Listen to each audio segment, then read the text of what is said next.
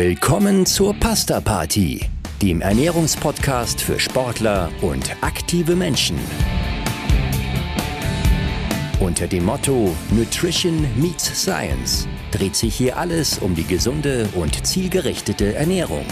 Im Alltag, im Training und im Wettkampf. Und hier sind eure Hosts, der Mediziner, Publizist und Triathlet Frank Wechsel und die Pharmazeutin, Ernährungsexpertin und Gründerin von NFT Sport, Caroline Rauscher.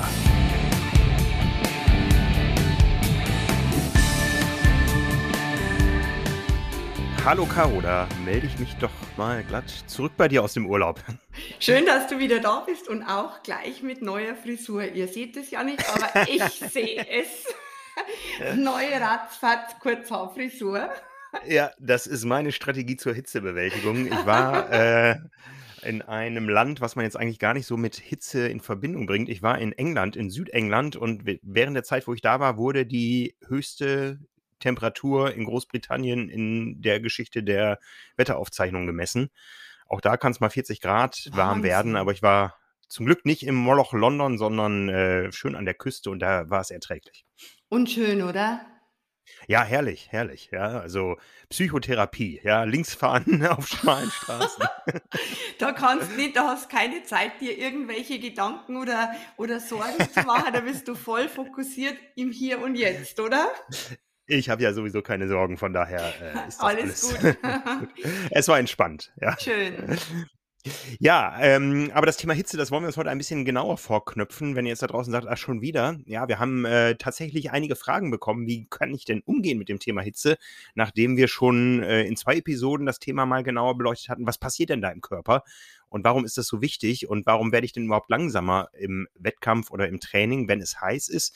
Heute wollen wir mal ein bisschen mehr darauf eingehen, äh, ja, was tue ich denn dagegen? Wie kann ich mich äh, vorbereiten und äh, was kann ich denn machen, damit ich die Hitze besser bewältigen kann? Denn dieses Thema ist natürlich jetzt im Hochsommer ein wichtiges Thema, aber es wird uns über die nächsten Jahre auch treu bleiben, wie ich mal denke. Also führ uns mal ein ins Thema. Ja, ich denke auch, das wird uns länger treu bleiben. Also heuer sowieso noch für die, für die Wettkämpfe, Hawaii etc. Aber auch die, die heute so noch anstehen. Und ja, diese, diese ganze Hitzethematik, die betrifft ja nicht wie vor x Jahren noch nur die Wettkämpfe in den südlichen Gefilden, sondern auch bei uns schlussendlich. Und äh, die wichtigste Bewältigungsstrategie besteht einfach darin, ähm, dass man sich an die Hitze versucht, so gut wie möglich anzupassen. Also diese sogenannte Akklimatisierungsstrategie. Ja, da habe ich mal gehört, das geht schneller, wenn man Sport treibt. Ja, das geht, äh, wenn man, wenn man äh, da wirklich strukturiert an die Sache herangeht, dann geht es, ähm, ja, das geht dann relativ, äh, relativ schnell. Ähm, also wie funktioniert's am besten? Du hast genau, das ist jetzt die Frage. Ist das, ist das nur ein Gefühl, dass es mehr heiß ist, oder reagiert der Körper wirklich in Form einer physiologischen Anpassung? Also der reagiert und wie du das, du hast jetzt gerade vorhin äh, gleich das richtige Stichwort gebracht, nämlich ähm, Anpassung durch den Sport selber, durch den Sport selber. Und zwar der Körper, der von den Systemen her, der passt sich am besten an, wenn man den Hitzestress hat, also die Temperatur, die Hitze von außen und den Belastungsstress, also die, äh, den Anstieg der Körperkerntemperatur über die Belastung, über die Anstrengung und äh, die Erhöhung der Hauttemperatur durch die Sonne. Das sind so diese, diese zwei wirkliche, wirklichen, ja, Schlüsselaussagen, sagen wir mal so in dem Kontext. Also wenn du dich einfach bloß an den Strand knallst oder an die Uferpromenade bei 40 Grad, äh, dann hat das nichts mit Akklimatisierung zu tun. Okay. Mhm. Ja, was wollen wir erreichen? Wir wollen unter Hitze belastbar sein. Was, was sind so die kleinen Teilziele? Was, was steckt da physiologisch dahinter? Also die Teilziele, die wir erreichen, dadurch, dass wir den Hitzestress von innen haben, äh, durch die Belastung und den äh, den, den Stress durch außen, ist, dass die Schweißflussrate ansteigt. Also, dass man mehr schwitzt. Das ist jetzt einmal ein Punkt. Und das müssen wir, glaube ich, mal ganz groß festhalten. Schwitzen ist was Gutes. Ja, also Schwitzen ist nicht was Böses in der Hitze, sondern das ist gut und wichtig. Ja, Schwitzen ist sehr gut. Schwitzen ist ganz was Gutes, weil das ist ein ganz, ganz wichtiger Ast der Thermoregulation. Weil äh, durch die Verdunstungskälte ähm, äh, kühlt ja der Körper ab. Also was ist das Ziel? Genau, das Ziel ist, dass wir mit der Hitze einfach besser umgehen können. Also diese Hyperthermie-Resistenz, was nichts anderes bedeutet, dass man die Erhöhung der Körperkerntemperatur einfach besser aushalten kann. Das ist so, so mit das Allerwichtigste. Mhm.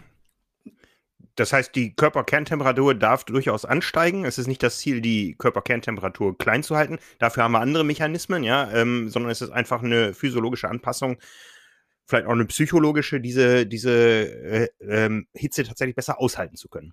Ja, genau, dieses Aushalten, dieses Aushalten. Dann kommt noch dazu, ähm, ein weiteres Ziel dieser Anpassungsstrategie ist, dass sich unsere VO2 Max verbessert was ja wünschenswert ist in jeder Hinsicht. Mhm. Ähm, dadurch kann man ja auch sagen, dass es zu Leistungssteigerungen äh, kommt in thermoneutraler Umgebung. Also wenn ich jetzt an die Hitze angepasst bin und, äh, und dann wieder in moderaten Umgebungstemperaturen bin, habe ich ja diesen Benefit äh, dieser VO2 Max Verbesserung, was sich natürlich auch in Leistungssteigerung in sogenannter thermoneutraler Umgebung widerspiegelt. Das ist ein ganz äh, interessanter neuer Aspekt, sage ich mal. Das hat so ein bisschen was für mich so den Touch eines Höhentrainings. Ja, früher sind die Leute, das machen sie auch heute noch, in die Höhe geflogen, um eine überschießende Leistungsanpassung zu erzielen, die sie dann in der Ebene ähm, zum Vorteil nutzen können.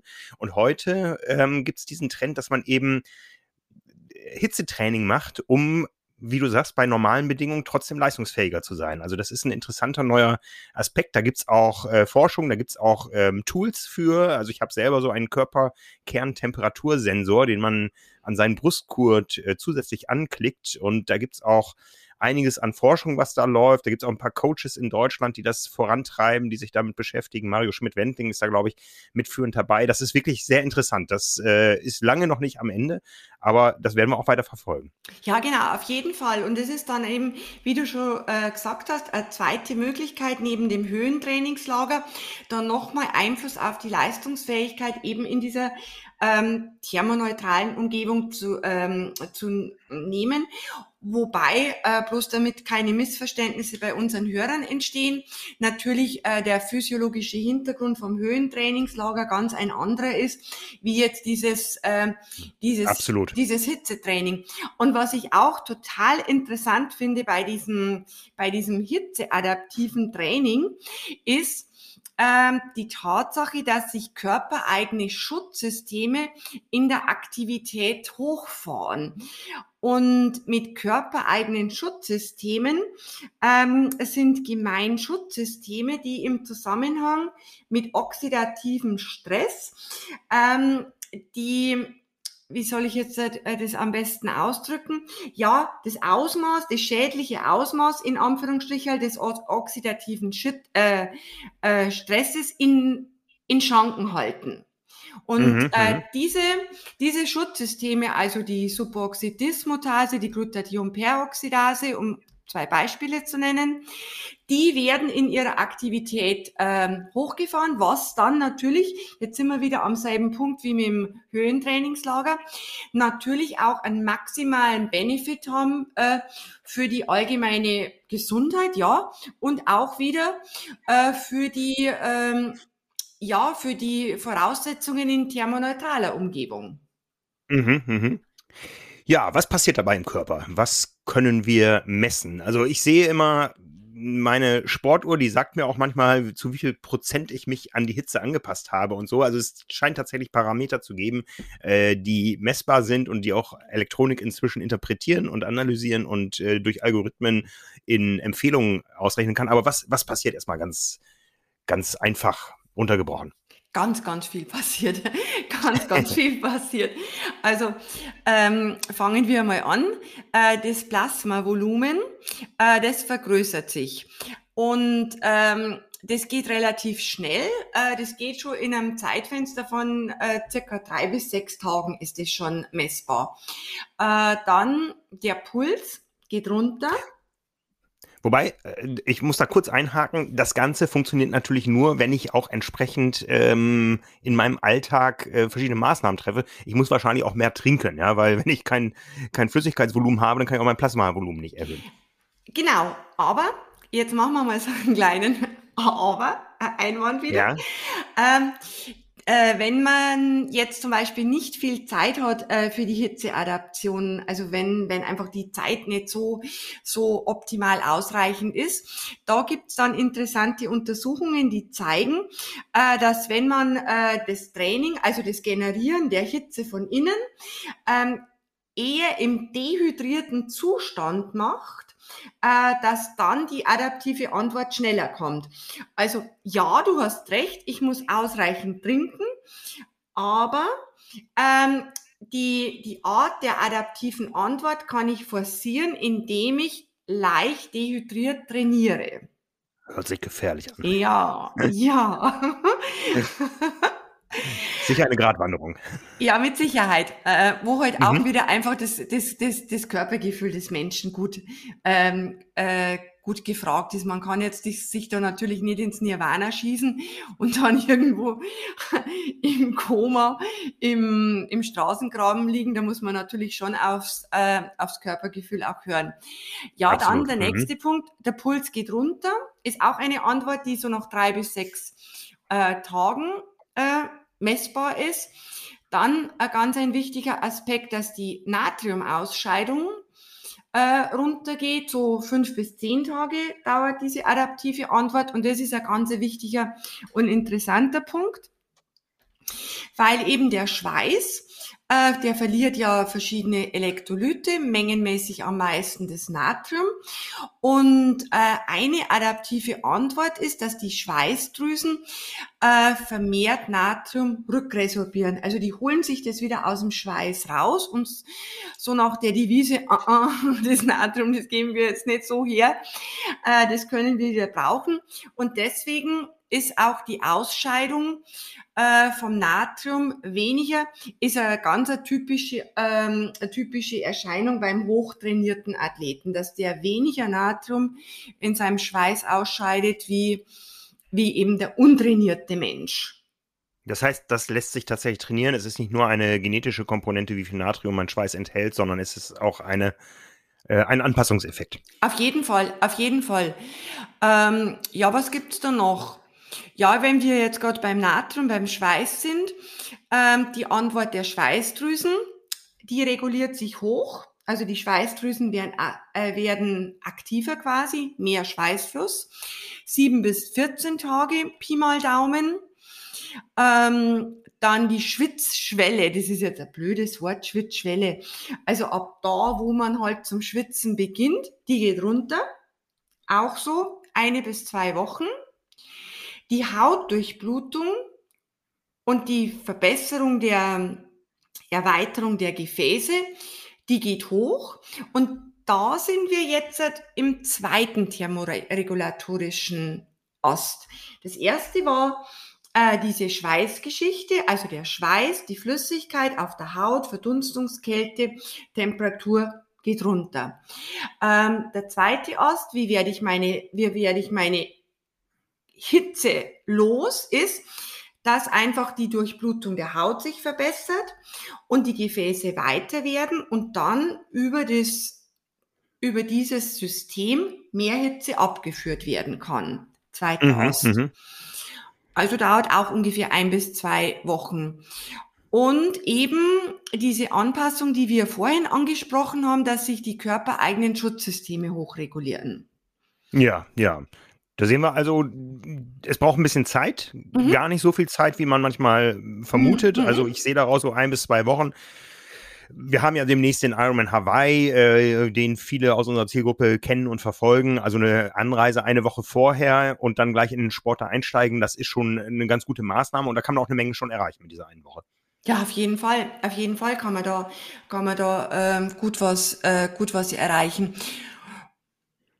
Ja, wie lange hält das dann an, wenn ich äh, mich da einmal dran gewöhnt habe? Kann ich dann auch wieder in kühlere Gefilde gehen und habe trotzdem noch die Vorteile mit auf äh, dem Weg im Gepäck?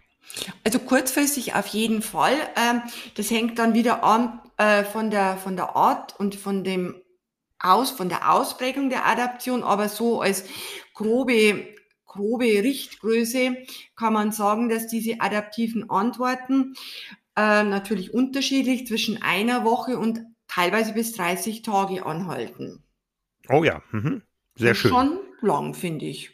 Ja, ist, ist Hitze da gleich Hitze oder gibt es unterschiedliche Arten der Hitze? Ähm, ich denke mal so, Hawaii hat eher eine schwüle Hitze mit äh, 90 und plus Prozent Luftfeuchtigkeit.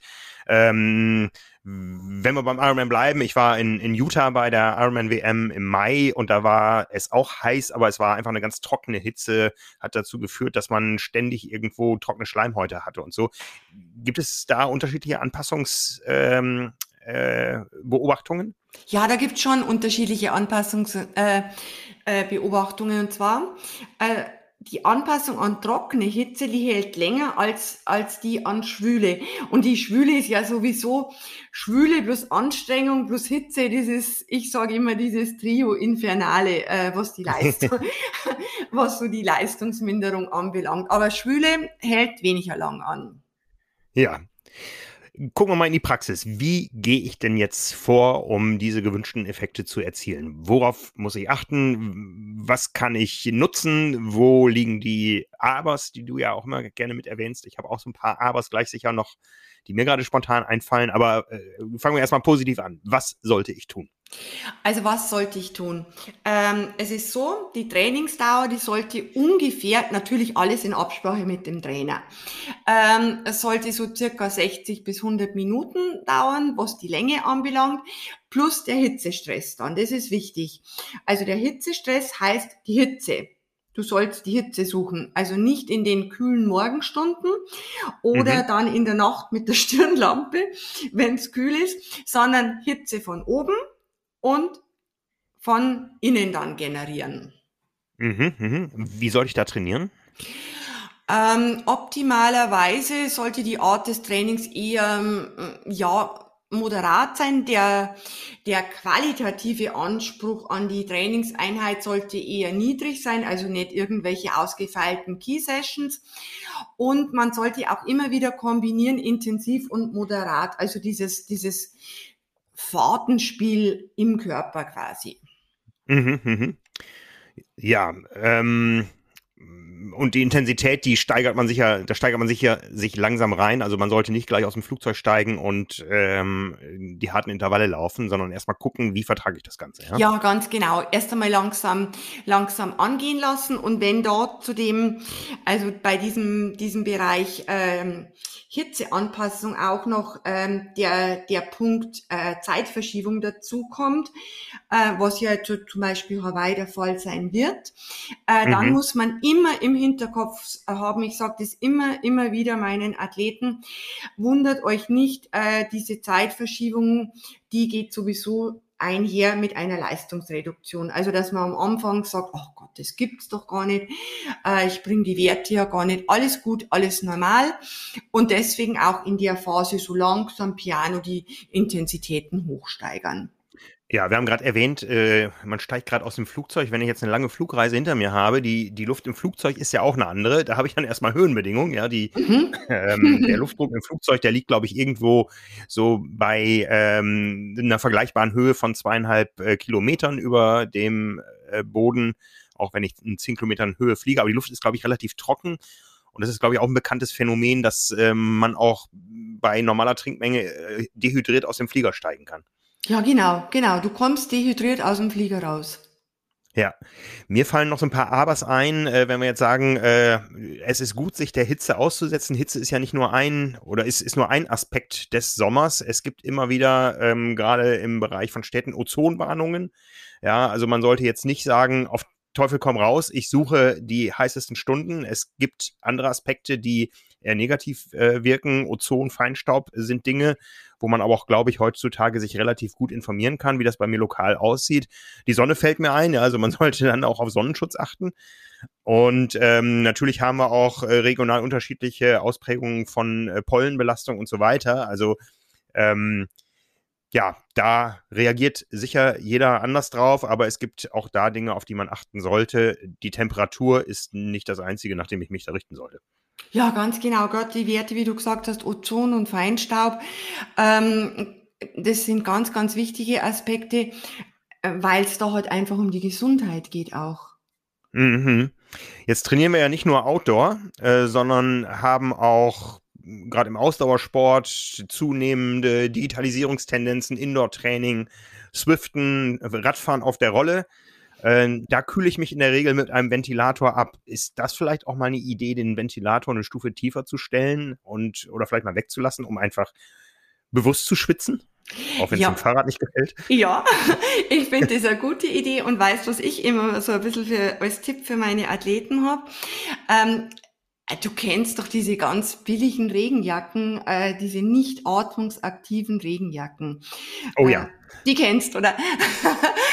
also ich kenne es auch nur aus meiner, aus meiner Jugend, wo du dann so im eigenen Saft schmorst. Ja, ja. Dingen.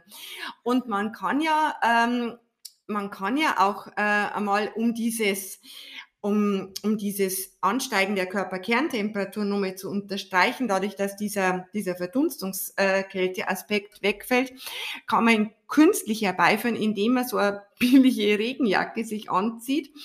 Ähm, und dann äh, auch draußen Rad fährt, wenn es denn warm ist. Ähm, da muss man halt aufpassen, dass man nicht für verrückt erklärt wird. Dass einen irgendjemand einfängt. Aber das ist natürlich dann schon äh, Ansage. Also was die, was die adaptive Antwort anbelangt. Und, Und dann noch einen doppelten Espresso vorher. Ja, genau. ja, genau. Und was man natürlich auch machen kann, ist, wenn, wenn man denn die Möglichkeit hat, äh, man könnte sich jetzt äh, seine Rolle oder sein, sein Spinningrad jetzt lach nicht auch in die Sauna stellen. Vielleicht. Sollen tatsächlich Menschen schon gemacht haben, auch im ja, Profisport, ja. Ja, ja. Ist, ist, ist, ist, ist ein schlauer Ansatz, wenn es geht. Und dann eine Sauna vielleicht mit Aufguss, dann habe ich nämlich diese schwüle Situation. Sind dir da spontan auch Studien bekannt, äh, jetzt was den reinen Saunabesuch jetzt ohne Fahrrad betrifft? Ähm, sorgt das auch für diese Anpassung, die wir wollen, äh, um sportliche Leistung zu verbessern? Nein, Oder muss, gehört der Sport dazu? Der Sport gehört dazu. Der Sport mhm. gehört dazu, die normale Sauna ist einfach äh, angenehm und total gesund. Ähm, mit Einschränkungen natürlich auch wieder, kann man auch nicht pauschal sagen für jeden und alles gesund. Aber ähm, also das wäre zum Beispiel, das wäre zum Beispiel auch eine Möglichkeit, ähm, dass man sich da akklimatisiert. Ich finde die ja. Regenjacke, also das mit der Regenjacke, das ist, das ist ganz einfach. Mit der billigen, aber mit der richtig billigen. ja, unser Podcast ist ja eigentlich ein Ernährungspodcast. Ähm, was muss ich im Bereich der Ernährung noch beachten, wenn ich das Ganze so im Training durchziehe? Also was muss ich beachten, äh, dass ich in meiner, mit meiner Basisernährung zum Beispiel immer so unterwegs bin, dass ich vielleicht so einen Ticken nachsalze mein, mein Essen, damit die Natriumspeicher hoch, also schön gefüllt sind. Und ausreichend bedeutet jetzt nicht versalzen, dass ich es ausspuck, sondern so einen Ticken nachsalzen. Und äh, dann auch auf die ausreichende Natriumzufuhr über die, über die Getränke achten und ähm, wie sich ausreichend äh, definiert, das kann man jetzt nicht in Zahlen äh, pauschal fix machen, äh, weil das natürlich bei jedem Menschen anders, anders ist. Ähm, aber das ist ein wichtiger Punkt. Dann, äh, dass man natürlich auch ähm, diese Abläufe der Flüssigkeitszufuhr ein, einübt. Also beim Radfahren ist ja jetzt äh, kein Hexenwerk, dass man mit den Flaschen unterwegs ist und dann, und dann trinkt. Aber beim, beim Laufen im, im Training, da läuft man ja nicht von Verpflegungsstation zu Verpflegungsstation, wie jetzt im Wettkampf, dass man sich da überlegt, wie mache ich das? Entweder hat man jemanden dabei, der Fahrrad nebenher fährt. Oder man arbeitet halt mit diesem Läufer-Equipment, mit dieser Trinkblase, vorne dann die, die Flaschen mit der Energie oder man läuft Runden oder wie auch immer. Lange Rede, kurzer Sinn. Äh, die Flüssigkeitszufuhr sollte auf jeden Fall äh, gut einstudiert und eingeübt sein. Ähm, was dann auch aus ernährungstechnischer Sicht ganz, ganz wichtig ist für, für Belastung in der Hitze, ist, dass äh, die Glykogen, also die Kohlenhydratspeicher gut erhöht sind. Wir haben das ja schon einige Male angesprochen. Im Grunde, wenn die Glykogenspeicher schön voll sind, bin ich wie ein kleines Kamel unterwegs. Äh, ich habe dabei die Kohlenhydrate und ich habe Kalium dabei und ich habe Wasser dabei. Und wenn man sich ähm, vergegenwärtigt, dass ein Gramm gespeichertes Glykogen, also Kohlenhydrate, Energie, ungefähr drei bis vier Gramm Wasser bindet, dann ist das schon eine ganz schöne Menge, die ich da schon einmal so an, an Bord habe. Ja, das heißt, wenn wir so 400 Gramm Glykogen einlagern können in der Leber, in der Muskulatur, dann können wir auch ja, eineinhalb, äh, zwei Liter Wasser binden. Mhm, mhm. Das ist Wasser, das dann frei wird, wenn wir das Glykogen wieder auflösen. Das heißt, das ist Wasser, was ich auch im Wettkampf nicht trinken muss. Genau, ganz genau. Und das äh, ist ja jetzt halt auch kein Hexenwerk. Wir hatten das ja schon mal in, ich glaube, der Marathon-Podcast war es, gell? Ja. Hm. Wo wir die Strategie sehr schön beschrieben haben. Ähm, also das ist wirklich eine leichte Übung, das zu machen. Und dann natürlich äh, die Einheiten, äh, also nach den Einheiten gut rehydrieren, also wieder auffüllen. Ja, ja. Ähm, dazu noch eine praktische Frage. Ähm, wir wissen ja, je nach Anpassung, je nach Training und so weiter, wir können so ungefähr 100 Gramm äh, Kohlenhydrate in der Stunde aufnehmen in unseren Körper. Was ist jetzt, wenn es so heiß ist, dass ich doppelt so viel trinken kann? Kann ich dann auch doppelt so viel Kohlenhydrate zu mir nehmen? Das heißt, kann mein Getränk weiterhin so konzentriert sein, wie es in Normaltemperaturbedingungen auch ist? Und ich kann einfach mehr Kohlenhydrate zuführen, um sie dann zu verbrennen im Wettkampf? Oder ist diese Grenze nicht von der Flüssigkeitsmenge, sondern von anderen Faktoren äh, abhängig? Ich kenne die Antwort, aber das müssen wir unbedingt nochmal erwähnen. Das ist ein sehr guter, sehr guter Einwand, äh, Frank. Also grundsätzlich ist so, ähm, wie viel Kohlenhydrate ein Mensch aufnehmen kann, ähm, ist von verschiedensten Faktoren abhängig.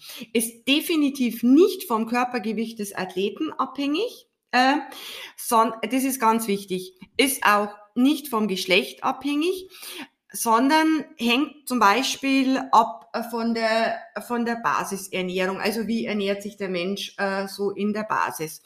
Äh, wie ist er gewohnt, sich in den Trainingseinheiten zu versorgen? Wie trainiert er? Ist er bla bla bla? Also x, äh, x Faktoren gibt's da. Und was ganz ein wichtiger äh, Punkt ist, ist, äh, wie wie ist die Zusammensetzung der Kohlenhydrate auf den Menschen abgestimmt ähm, im Hinblick auf die Resorptionsquote?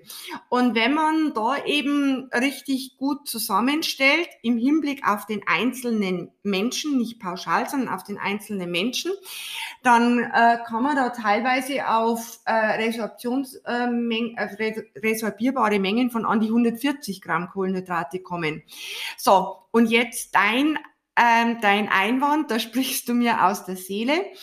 Es ist sehr wichtig, dass man äh, bedenkt, in der Hitze äh, die Energiezufuhr und die Flüssigkeitszufuhr doch gedanklich und praktisch voneinander zu trennen. Weil wenn ich jetzt äh, schwitze wie Schwein und Durst habe ohne Ende und nach Körpergefühl trinke, dann kann das auf jeden Fall passieren, äh, dass ich aber durch diese Strategie die für den Durst gut wäre, einfach viel zu viel an Kohlenhydraten aufnehme und damit eben äh, Probleme bekomme mit Magen-Darm. Da sind wir wieder bei der Dixie-Episode, die wir auch genau. schon hatten. Ja, genau. Ne? Gibt es da eine klare Empfehlung? Sollte ich dann mein Sportgetränk ähm, so zu mir nehmen, wie ich es normal unter Normaltemperaturbedingungen auch zu mir nehme und dazu dann eben die Übermenge an Wasser oder sollte ich durchgehend eine etwas verdünntere äh, Konzentration ähm, oder ein etwas verdünnteres Sportgetränk nehmen? Oder ist das egal? Ist eigentlich egal, wenn die Menge unterm Strich bleibt. Und die Trinkfrequenz Passt. hoch ist, Und- ja. Also man muss genau. entsprechend regelmäßig trinken, dann verdünnt sich das selber.